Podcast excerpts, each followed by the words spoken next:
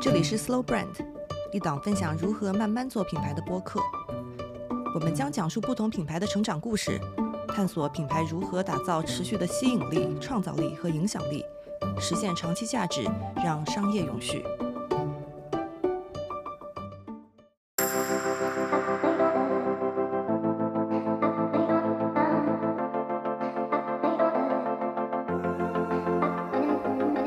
来到 Slow Brand，和我们一起探讨如何慢慢做品牌。大家好，我是莹莹。大家好，我是天。那首先要庆祝一下，我们的播客在上周被小宇宙的首页还有公众号推荐了，所以非常感谢大家的关注。我们看了一下，有很多新的粉丝关注我们，也有很多人给我们留言。那在大家提名的 Slow Brand 里面，我觉得很有意思的是，有很多户外运动品牌被大家提到。比如说，其中呼声最高的是 Patagonia。这边我们也许诺大家，我们之后肯定会做一期关于 Patagonia 的专题。那还有一些听众是点名了始祖鸟和一个之前我们没怎么听说过的品牌叫 Peak Performance。看来大家其实是对小众户外运动这一块非常的关注。对，其实我觉得这和小众运动现在飞速的兴起也密不可分吧。像最近一年，我见识到了很多我原来没有听说过的运动，就像飞盘、腰旗橄榄球、公路骑行。哦，这个是听说过的，对不起，我撤回我的发言。但其实，在这之前，也有很多的运动是以小众运动的形式被我们所知道的，比如说网球啊、滑板啊、滑雪啊、徒步啊、攀登，这些原来我们可能没有听说过，但也是通过一些户外的形式也好，通过人群的聚集也好，逐渐的为我们所知。那其实不仅仅是在国内，在全球范围内，我们也看到很多更细分、更小众的运动在被大家越来越推崇。比如说，在美国，网球又重拾它的流行度。在二零二零年，也就是疫情发生后的这一年中，美国有两千一百万人打过网球，相较于疫情之前有百分之二十二点四的增长。那其实，在这之前，美国参加网球的人数是逐年递减的。那我在想说，那这个原因会是什么？会不会是？因为打网球的时候，两个人离得比较远。哎，听起来确实挺有道理的。嗯，其实这是一个笑话。啊？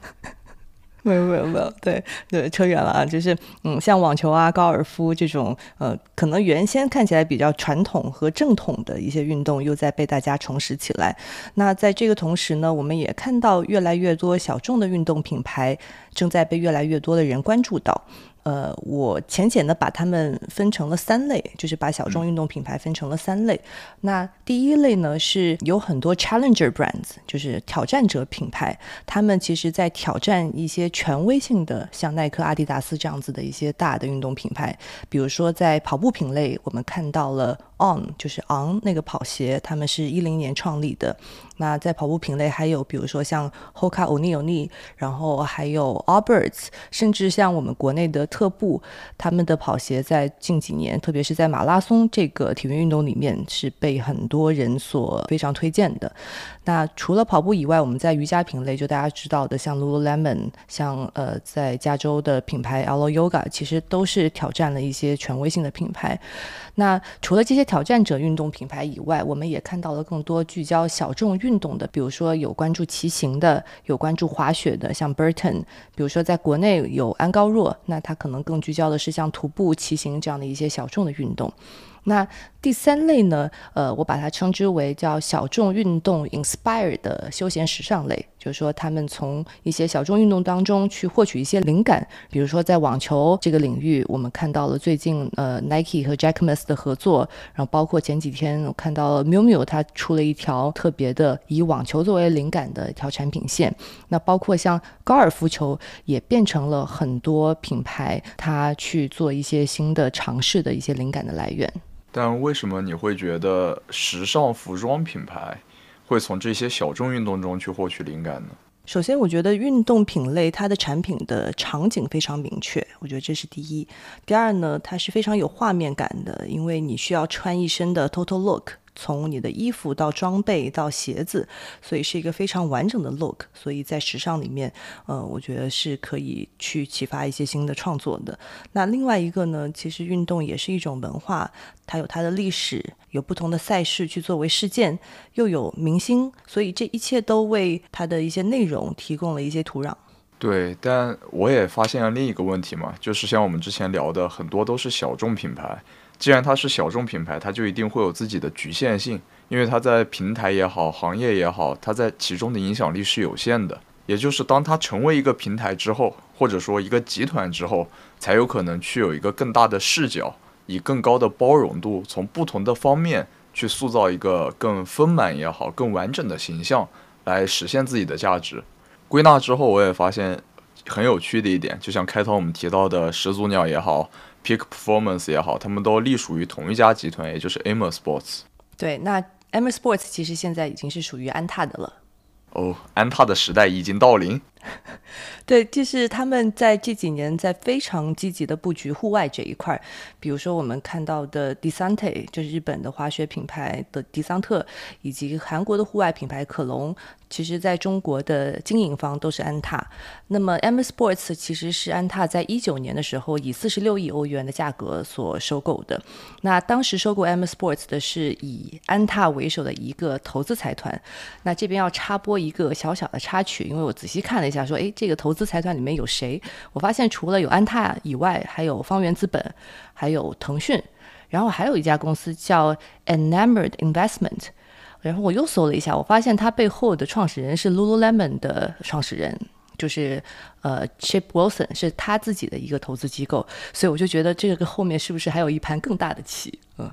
就是。新的格局已经展开，但是我们仍然不知道棋手究竟是谁。对，而且当时收购 Amer Sports 的时候，安踏是付了比市值高了百分之四十左右的价钱买的。就可以看到的是，呃，收购 Amer Sports 其实是安踏进军高端品牌的一个举措。同时呢，他们也希望说能够去摆脱，比如说他们对 Fila 的依赖，在细分的市场上迅速的占领一些高点，然后形成更有差异性的一个竞争的格局。没错，就这也是财大气粗的好处吧，就至少能在做一些事的时候不必畏手畏脚，就是不靠一棵摇钱树。而且他们在收购了 M Sports 之后，M Sports 理论上还是一个保持独立运作的，它的管理团队也没有变化。但是呢，它旗下的品牌，比如说像 Salomon 和始祖鸟这些，可以去利用不仅仅安踏的一些生产的资源，同时也能够借助安踏在国内的渠道的优势，能够进行非常迅速的一个拓展。没错，那你觉得除了商业上所带来的价值，这个集团上会让你感到有兴趣，或者说让人感到兴奋的点会是什么？或者我们也可以换一个角度来说，就是它旗下的品牌反映出你所热衷的哪一些品质？我觉得 M Sports 本身它只是一个非常商业导向的一个投资控股集团，但是我觉得它旗下的品牌都非常值得研究，能够通过解读这些品牌他们的成长历程和设计理念，给到一些呃我们所谓的 slow brand 或者是做品牌的一些启示。呃，我觉得其实通过前几集，包括今天要介绍的这些品牌，他们都有一个共同性，就是很专。那 M Sports 旗下的这些针对专业运动的品牌，它做到了既能够非常的专注自己的领域，但同时呢，又能够不断的积累和扩大它的影响力。那我觉得他们能做到如此，大致上离不开三个核心的品质。第一个就是对技术和创新的执着。第二个可能是更多的去建立品牌自身的一个审美体系，然后让它能够具有时尚属性，这样子能够去影响到更多的人。那第三点，我觉得是他们身上的一种态度和热情吧，就是对于他们来说，运动即是生活。那我们就接下来做一下逐条分析，来解读你刚才提到的这三点，让这三点变得更加可信，然后有理有据。可以。那我们可以先讲讲 Salomon 这个品牌。一提到 Salomon，其实我的第一反应，就像你之前讲到的一个点，就是品牌和生活的关联。但我认为，对他来说，他是让自己的活性提升了，就是从一种生活方式出发，逐渐变成一种态度的感觉。嗯，因为我觉得 Solomon 可能现在玩球鞋的朋友，或者是喜欢时尚的朋友，对 Solomon 会非常的推崇。那其实它的起家和我们现在看到的非常不一样。呃，它其实最早是做雪板的固定器开始的。对，其实 Salomon 它是一个在四七年成立的一个法国的品牌，然后它的诞生地是一个叫 Annecy 的地方，其实是在法国的阿尔卑斯山区。那那个地方呢，也是现代阿尔卑斯式登山的一个诞生地。Salomon 最早其实就是做，就是我们雪靴跟雪板之间的那个固定器开始的。那他们在七十年代就已经成为了当时世界上最大的固定器的生产商，然后后来慢慢的开始生产雪靴等等不同的一些滑雪的装备，一直到了九十年代，他们才开始去尝试做一些去满足人们在夏季的时候在高山运动时候所需要的一些产品，比如说徒步鞋、登山鞋等等。那反而其实这些产品是现在我们比较熟悉的就是 Salomon 的一些主要的产品。那嗯，其实现在整个 Salomon 的规模是在九亿欧元，就每年的销售在九亿欧元左右。那其实当时 Amer Sports 也是从 Adidas 手下呃买下了这个品牌。我觉得它比较有意思的。一个点是它的一个定位，就是它非常聚焦 mountain，就是山系这个这个东西，它所有的产品都是围绕着这个 mountain activities，就是山系运动所展开的。那可能大家比较熟悉的是它的一个设计吧，就比如说它的那个抽绳鞋带的设计，而且我觉得它是既有技术含量的户外装备，但同时呢，也可以是一个让你走上街头的时髦单品。没错，就可以让你从山里一路走到巴黎的大街上都没有问题。对，像我看到 Solomon 之前说，就是 We enable people to play, progress and connect with nature，就是去耍吧，在自然中尽情的耍吧。对，那你觉得他在这样一个集团中扮演了怎样的一股势力呢？嗯，我觉得就是你刚刚提到这个 play。就是这种玩耍，就是它品牌个性里面最重要的一个部分。因为我觉得它很专业，就是大家看到它的产品跟整个品牌的形象，你会觉得它很专业，但你不会觉得它很沉重。就像他们自己说的，就是是一个 light-hearted mavericks，就是一个心态非常轻松的独行侠。他这种非常富有想象力跟创造力的态度，也体现在他的产品设计上。因为很多人喜欢 Salomon，是因为它的配色非常大胆，然后也有很多不同的颜色的选择。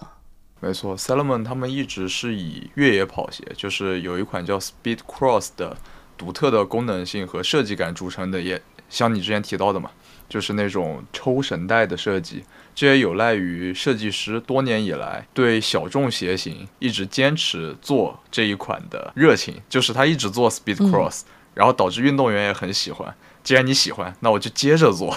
嗯，就这种良性循环，在正向的情绪价值的帮助下，不断的进行良性循环，也导致它变成了一种自己的态度和风格。这也可能是它成为时尚单品的一个重要原因。对。因为像你之前提到的，它是一个山系品牌，它除了适应山地，还给大家带来了一些山顶上才能看到的色彩。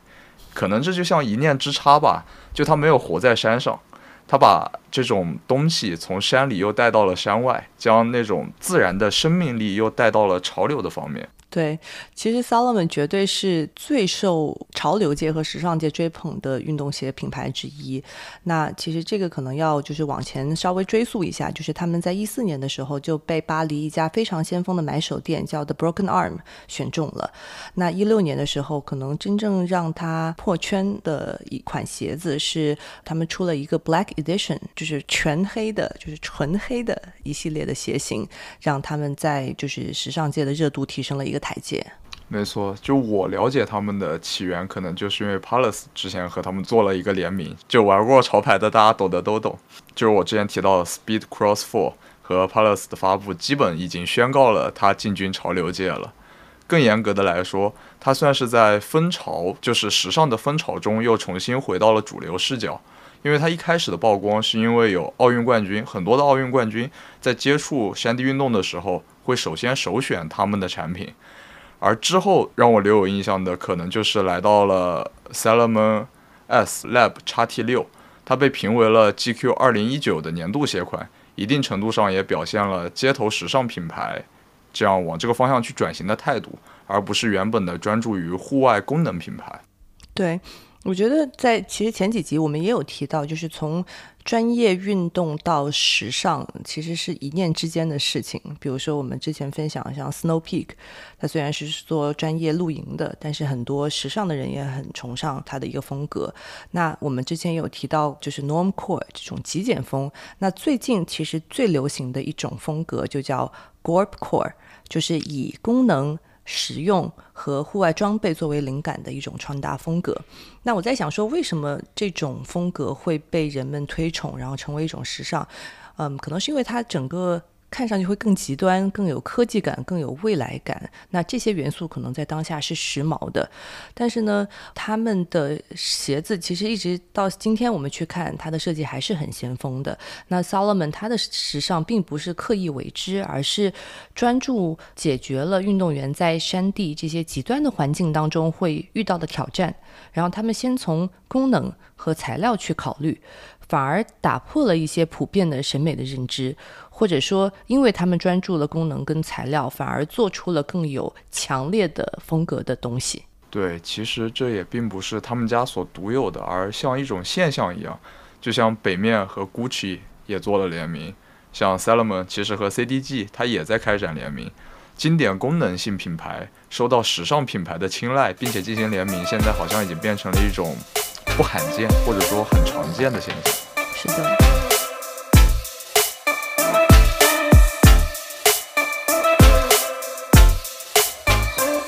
如果说 Solomon 是小众运动品牌当中和时尚最贴近的一个，那么始祖鸟 Arc'teryx 应该是这些运动品牌当中离奢侈品或者离尖货最近的一个。就像他们自己品牌说的，他们追求的是打造 the finest products possible，就是最好的产品。那这个最好可能是最耐用、最创新。我对始祖鸟的一个印象就是它是一个高精尖的品牌。那可能对他们来讲，Leave the brand 就是让他们的品牌调性就像始祖鸟的化石一样变得永恒，就在这种追求极致的过程中实现自己的价值。嗯，那我们可以看看他们在哪些维度在追求极致。嗯，首先我觉得可以看看始祖鸟它的诞生地，它的企业的总部是在温哥华的一个海岸山脉，叫 Coast Mountains 这样子一个山区。这个山区其实它既是品牌总部所在的地方，同时也可以把它理解成是像始祖鸟的一个后花园一样，是很多它的产品的灵感的来源。那他们官网上面有一句话，他说：“The only way to build the right gear for this environment was to build the company in this environment。”他其实讲的就是说，想要为这样的一个环境去打造非常适合的装备，最好的方式就是把公司。建在这样的一个环境中，因为你不能够把你的生产、你的想法和你的起源地分隔开来，所以他的办公室开车六十分钟就能够到山区。那刚刚讲到这个 Coast Mountains 海岸山脉这个区域，其实它非常的广阔，有很多极端的地形，然后也有很多不同的气候条件，人烟稀少。比如说那里的。最高峰在世界上排名第六十三，然后呢，还有二十五个没有被攀登过的山峰，而且这个区域降水非常丰富。那这一切其实都为品牌提供了很多探索产品、测试产品的一些途径，那能够让他们的设计师在最真实的场景下去测试、去设计，也就是 design by doing。没错，其实我想到了一句有点土味的话，叫“宝剑锋从磨砺出”，但是感觉还是挺贴合的。嗯，也只有这种可以被称之为极端的一个办公环境，才配得上他们那种极致的精神。就像始祖鸟，就是他们选为自己品牌的标志的这样一种生物吧，也是侏罗纪到现在唯一能够留下羽毛的生命体了。我觉得他们从选择始祖鸟这一刻，一定程度上也体现了他们。那种为创造而生的那种为造而生的感觉，用最极致和最前端的态度去创造那种顶尖的产品，将专精的那个“尖”字就拉到了极致。对，比如说他们的在温哥华的研发实验室就非常的厉害，它整个研发有两百多个员工，有二十多个不同的部门。他们不仅仅做设计，还要做建模，在实验室里就去测试他们所设计的这些不同的功能和面料是能够实现它应有的这些功能的，而且能够在生产上面被实现的。比如说，他们这个实验室一年就能够开发六百多个不同的新产品。不过，他进入中国市场应该也做出了不少的一些努力。我觉得他们做的挺接地气的，就是不管是他们，比如说找了刘雯来做合作，包括我前两天看到，嗯，他们和呃一个酒店集团松赞做了一个联合的系列，我觉得他们也是能够抓住在国内能够欣赏他们这种极致品质以及极致态度的一群人。我觉得这些优质的联名和极致的态度，也也在一定程度上可能给他们带来了奢侈品的这个评价也好，名号也好。这一点在中国市场其实还是比较明显的。像我们如果去到线下的百货渠道，鸟的受众可能除了那些比较有钱的央盖，更多的是一些中产阶级，因为他们很简单的把鸟和高级感，啊，始祖鸟，对不起，我应该说全称，他们画了一个等号，但。我不确定的是，他们有没有想明白，就是始祖鸟的高级感的根本来源，在我个人的主观观念中，还是它的极致态度。其实本身这种追求极致，它是一种非常不计成本、不计时间的一种行为嘛。那我觉得在现在的这样的一个环境下，能够把一件事情钻研到极致，就是一种非常奢侈的事情。对，就像嗯，最近大家都在买的劳力士一样。对，然后因为这种极致的态度，现在已经不是奢侈品能概括的了，它甚至可以被称为一种理财产品。我觉得两个品牌它的共同点就是一种对质量、对品质、对技术的一种极致追求。没错，但是我想说的一点是传递一个视角吧。在我看来，品牌所做的事情是去传递一些理念，并且为这些理念而造出一些东西，但并不是你去消费品牌，你就能获得理念本身。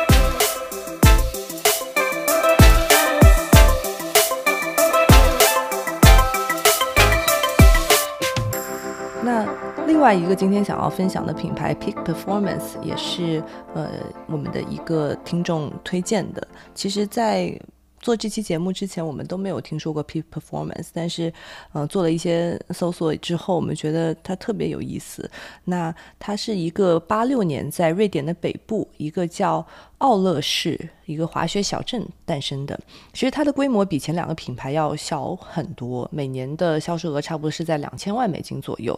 那其实 Peak Performance 有一点点像，就是两个滑雪运动员，他们想要自己做一个 project，然后就把这个品牌做出来了，是这样的一个故事。那这两个滑雪运动员当中，其中有一个是非常厉害的自由滑雪的专业运动员，是呃世界冠军来的。那当时呢，他们觉得市场上没有他们自己喜欢或者是自己想要穿的。滑雪服，而且同时他们非常喜欢奥勒这个滑雪小镇，他们就想说是不是能够一起做一点事情，然后就在呃奥勒小镇建立了自己这个品牌。没错，就说到起源，其实也挺有意思的，就是在这个品牌的一开始，他们其实只是想做点衣服自己穿穿，然后也给朋友穿穿，这个生意嘛，能够供得起自己的生活就 OK 了。因为他们更喜欢的是滑雪这个运动本身，所以奥勒小镇的那间小办公室。人们经常能看到他们在门上挂个牌子，我俩出去滑雪了，歇业。就从这一点能看，就是他们真的是 live the brand，就是 live the brand 的 live the brand，身如其牌。他们就生活和品牌其实是一体化的一件事情。是。但除了他们把自己的热爱做成了品牌这件事情以外，我觉得他们的产品跟审美还是有它的特色的。因为在八十年代的时候，很多市场上的这些滑雪外套颜色都非常浮夸，就是嗯，一个不好的比喻啊，就是颜色像圣诞树一样，所以大家对 大家就很厌倦这些很浮夸的配色，想要。更质朴一些，但是有真材实料的品质的产品，所以在这样的一个背景下，Peak Performance 他们的产品就越来越受欢迎，因为他们做到了就是款式跟功能当中一个很好的平衡。那其实大家都知道，就是一些极限的运动和户外的运动，功能非常重要嘛。但是很多其他的品牌，它可能会因为功能性去牺牲了美观跟时髦度。但是在这一块，Peak Performance 就做得非常不错。他们一方面呢，就会去和运动员进行合作，研究什么样的剪裁是最适合的，然后研究一些具体的功能和使用上的一些细节。而且他们这种研究不仅仅是在开发产品的阶段去做，而是用一整个血迹来测试，说哪些功能是有用的，哪些面料，甚至是哪些部位的面料它是容易磨损的，或者说有哪些东西它是完全没有必要的。很多在 Peak Performance 工作的人，他们自己也是热爱滑雪、热爱户外运动的这些爱好者，所以他自己也能够感同身受的去体验这些产品。那比如说，他们的 CEO 好像就是一个非常专业的滑雪运动员。没错，我还发现他们有另外的一个给滑雪爱好者的留下的印象吧，就是这是他们极少有的愿意穿到坏的产品，因为大家都知道滑雪装备一般也比较贵。去玩的人一般也不穷，就是他们 有钱就能换新的。但是当他们用完 Peak Performance 之后，他们很少见的会把这件衣服一直穿、一直穿、一直留着、一直留着。为什么？我也问过他们会为什么会这么想。他给我的解释是因为你在穿他的衣服的时候，你会有一种感觉，就是他在每一个设计细节上都不计成本，风格上也不属于哪一种。因为你不能说它是一个轻量化的或者说极简化的设计。因为他能考虑到的东西，他一样都不会少，而他真正在做的事情，就是以服务冰雪运动为主，就是他所做的一切，都是为了让这项运动的体验变得更好。可能限于自己的体量也好，他不会做出那么多有新意的东西，但是他的设计和用料都是一流并且用心的。我觉得可能我们在讲技术这件事情的时候，呃，有有两个层面，一个层面是。像 Arc'teryx 就是始祖鸟，它所擅长的这种面料的技术，讲讲究的是它的面料本身的功能性，比如说防水、防雨、透气、呃吸湿等等。但我觉得还有一种技术，它可能是体现在一些使用的细节上，因为一件衣服，比如说你的拉链、你的口袋在哪儿，有很多使用上面的细节。我觉得可能 Peak Performance 是不是更擅长在这个维度的一些细节？没错，我觉得他就是把这种使用者的感受放在了很高的位置上。嗯嗯，其实我觉得 Peak Performance 我看完之后，我自己是挺想要拥有的。虽然说我从来不滑雪。啊，你可以借给我，谢谢。对，为什么我会想要拥有？因为我去看他的网站嘛，我就觉得整个的风格，我第一眼看到我就觉得很向往，因为它很有活力。就是它很有质感，但是同时又很温暖、很活泼。他们还会用一些插画，然后他们的那个品牌的 slogan 里面就有提到说他们是为 life on the move 而设计的。我把它翻译成为生生不息而设计。就是你会发现它很简约，嗯，有足够的功能性。但是呢，它的设计不张扬，但又不会无聊，就是有些颜色的选择上面又非常的嗯好玩儿。所以我觉得这个的设计哲学的背后，也有可能是它品牌的一种人生哲学。因为嗯，我觉得当我们提到运动的时候，它可能有的运动的场景，我们脑子里的画面它是充满着肾上腺素的，它是关乎荣誉、关乎挑战自我。但是其实。运动也是一个很日常的一个场景，比如说它是家庭生活里面很重要的一部分。或者说，它对于都市人来说，它是一种远离城市喧嚣的一种方式。我觉得 Peak Performance 所倡导的运动更像是后者，它是一种非常 holistic、非常整体的一种生活态度。比如说，他们去赞助运动员的时候，他们不仅仅会赞助运动员他作为一个竞技者去比赛的这样的一个身份，他们也会赞助。他的平常的生活，比如说帮助他们去实现一些呃上学教育上的一些目标，或者是赞助他们的家庭生活。同时呢，我觉得这样的一个态度也体现在他的一个产品线上。除了比如说呃高尔夫、滑雪、户外这些比较专业的品类，他们也会做一些日常的休闲系列。那除了做男装、女装以外，他们也会做童装。就整体感觉，我觉得这个品牌它是既爱运动又爱生活的。没错。其实这在小众品牌中，其实又是一个更小众的体现了。因为你说，当我们谈到滑雪也好、冲浪也好这种相对小众的运动，我们会想到的都是一条道走到黑，走到极致，而很少有人会去回过来一点，拉回正常生活的轨道，想用一种像玩耍、玩闹也好，或者说是家庭的建设也好，在这种氛围下进行运动，我觉得听起来多少有点浪漫了。我好像也突然能理解，就是为什么。因为他在国内是没有直营店，也没有做过一些宣发，所以我们一开始也完全不知道他。但依旧如此，有很多国内的花友还是愿意买它的。而且我也去专门问了一些，你们为什么要买？就绝对没有骚扰啊！我只是在论坛上发帖子，他们自己回我的原因是，他们一般都是在国外的雪场看到了，然后就买了一下，然后当时觉得哎用挺好的，回来之后又穿两回，哎不行，想想还得再买他家的。但怎么找都找不到，就只好找代购，所以价格可能在国内会比较高，当然也不会比始祖鸟更高。嗯，对我还挺好奇，说买始祖鸟跟买 Peak Performance 的人，那在国内国外会有什么不同？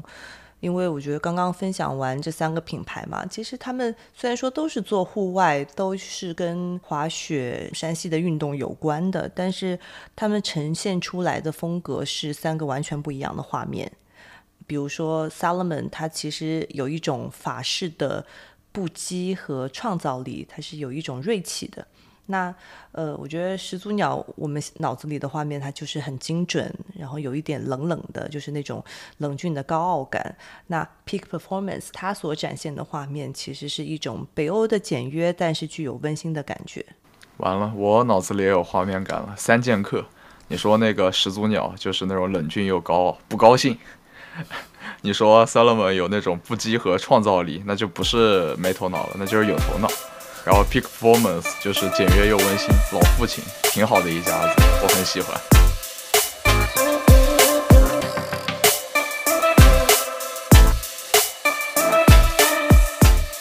那其实 m Sports 旗下除了刚刚分享的三个品牌，还有几个滑雪品牌，比如说奥地利的 Atomic，还有来自美国犹他州的。Armada Skis，那另外呢，它还有几个装备品牌，比如说球类运动这个品类里的龙头品牌 Wilson。那么，相信喜欢篮球和网球的朋友应该都听说过。同时呢，它还有一个品牌是美国职棒大联盟 MLB 指定的球棒生产商。我所看到的最奇怪的是，他们竟然还有一个专门生产制作手工碳纤维车架自行车的品牌，可能叫 Envy。就拼写是 E N V E，我不知道，我也不乱说。就这个品牌是由一群冒险家和工程师组成的，但他们都有一个身份，就是他们都是骑手，他们同样来自于美国犹他州。对，那其实我们今天就是挑了三个比较有代表性的品牌来跟大家分享。其实更多的想要从专业细分的运动品牌这个角度聊一聊我们眼中的 slow brand 所具有的特点，或者说值得其他品牌借鉴的要素。那么，嗯，我觉得很快的来做一个总结吧。就是我觉得从 Salomon 也好，Arc'teryx 也好，我们看到是这些品牌它的起源地就是品牌的根基。其实很多他们所在的地方都是最适宜品牌所专注的这项运动的地方。呃，那里有这项运动的文化。可以让他们去做测试的环境，同时呢，也有一群最初始的爱好者，比如说，呃，始祖鸟它在加拿大的这个 Coast Mountains，所罗门来自于法国的阿尔卑斯山区，那 Peak Performance 来自瑞典的滑雪小镇。那我就在想说，如果类比一下中国未来的户外品牌，我们是不是可以期待来自于长白山？口头瓦里，我有异议。我希望它来自于天门山，因为那里极限运动是真的很厉害，像翼装飞行啊、跳伞啊、蹦极，天门山都是很一流的地带。我希望他们有一天可以在那里飞得更高。所以，那好，那我们来看看到底是中国的户外品牌是来自于长白山还是天门山？好，第二个，这些品牌给到我们的一个值得学习的一个品质，就是他们对于技术这一块的一个专注。那比如说，Salomon 起家的时候是做滑雪板固定器的，那始祖鸟它在面料上面非常的追求极致，其实都是从技术上去建立一个绝对的高度。没错，就像 Wilson 其实也是这样，他一开始起家就是通过 Encode 的纳米技术，其实这是在当时来看是一项突破性的技术的创造。然后再借助几代运动员的支持之下，它就成了全美第一的运动装备品牌。对，那其实除了功能以外，其实还需要有品牌自身的一个审美体系，就是从技术和外观这两个维度去做一个平衡。那第三个，我们觉得很重要的一个点是，这些品牌他们都非常的 athlete driven，就是非常以运动员为中心，赞助非常职业专业的运动员。因为这些运动员，他既是品牌要服务的人群，也是可以帮助品牌去做产品测试的种子用户，更是传播品牌的时候的代言人。毕竟他们是经验最丰富，同时最具有话语权的一批人。相信他们所提出的建议将是会有更有建设性也好，或者说能代表大家使用者的心声也好。毕竟他们穿着这些装备的时间比我们加起来都长。对，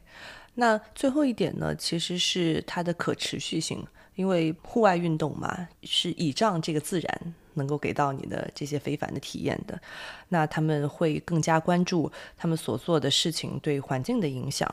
那另外一个点呢，是其实户外装备因为技术含量比较高，那单价也比较高，所以大家也会希望能够更持久的去拥有它。比如说大家津津乐道的 Patagonia 的修复服务，其实就是让人们能够。一直把这件衣服穿下去。那包括 Peak Performance 还有一个服务叫做 Wear Against，呃，就是能够让大家把自己不穿了的二手的产品带到他们的店里，那他们会重新去售卖这些产品，有很多其实是一些复古的绝版的呃一些款式。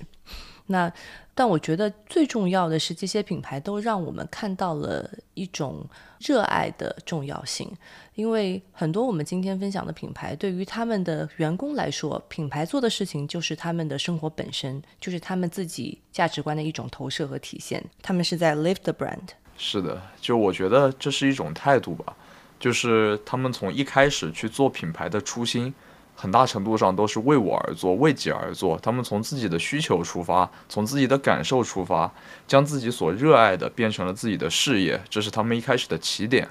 而下一步可能是一个在广义上会受到贬义的词，叫做推己及人。但是我觉得对于品牌来说，这是一件好的事情，因为它需要将自己的态度也好，将自己的观点也好传递出来。就像我们今天讲的比较高兴的 Peak Performance。他就是这样啊，他把自己对于那种滑雪中温馨的一面、舒适的一面、友好的一面展现给了更多的人，将这种温情包裹着大家。所以我觉得这是能让一个品牌长久存在，并且让我们感受到它价值的一种很宝贵的方式。对，我觉得，嗯，可能做 slow brand 就是带着热爱去做品牌，就像我们热爱生活一样。